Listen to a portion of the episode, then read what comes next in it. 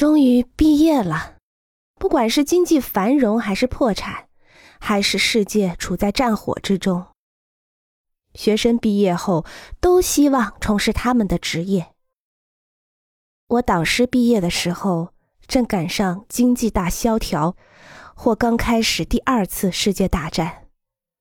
我自己毕业的时候，正在打朝鲜战争。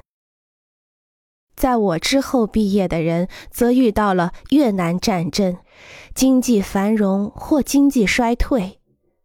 我过去认识的一个办公室主任称其为“毕业排污点”，一种赌博性的游戏。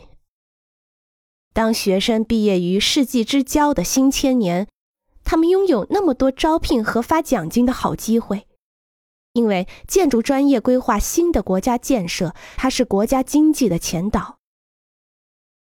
它是在大萧条之初经济活动出现下滑的最早的指示器之一，也是经济出现好转的第一个标志。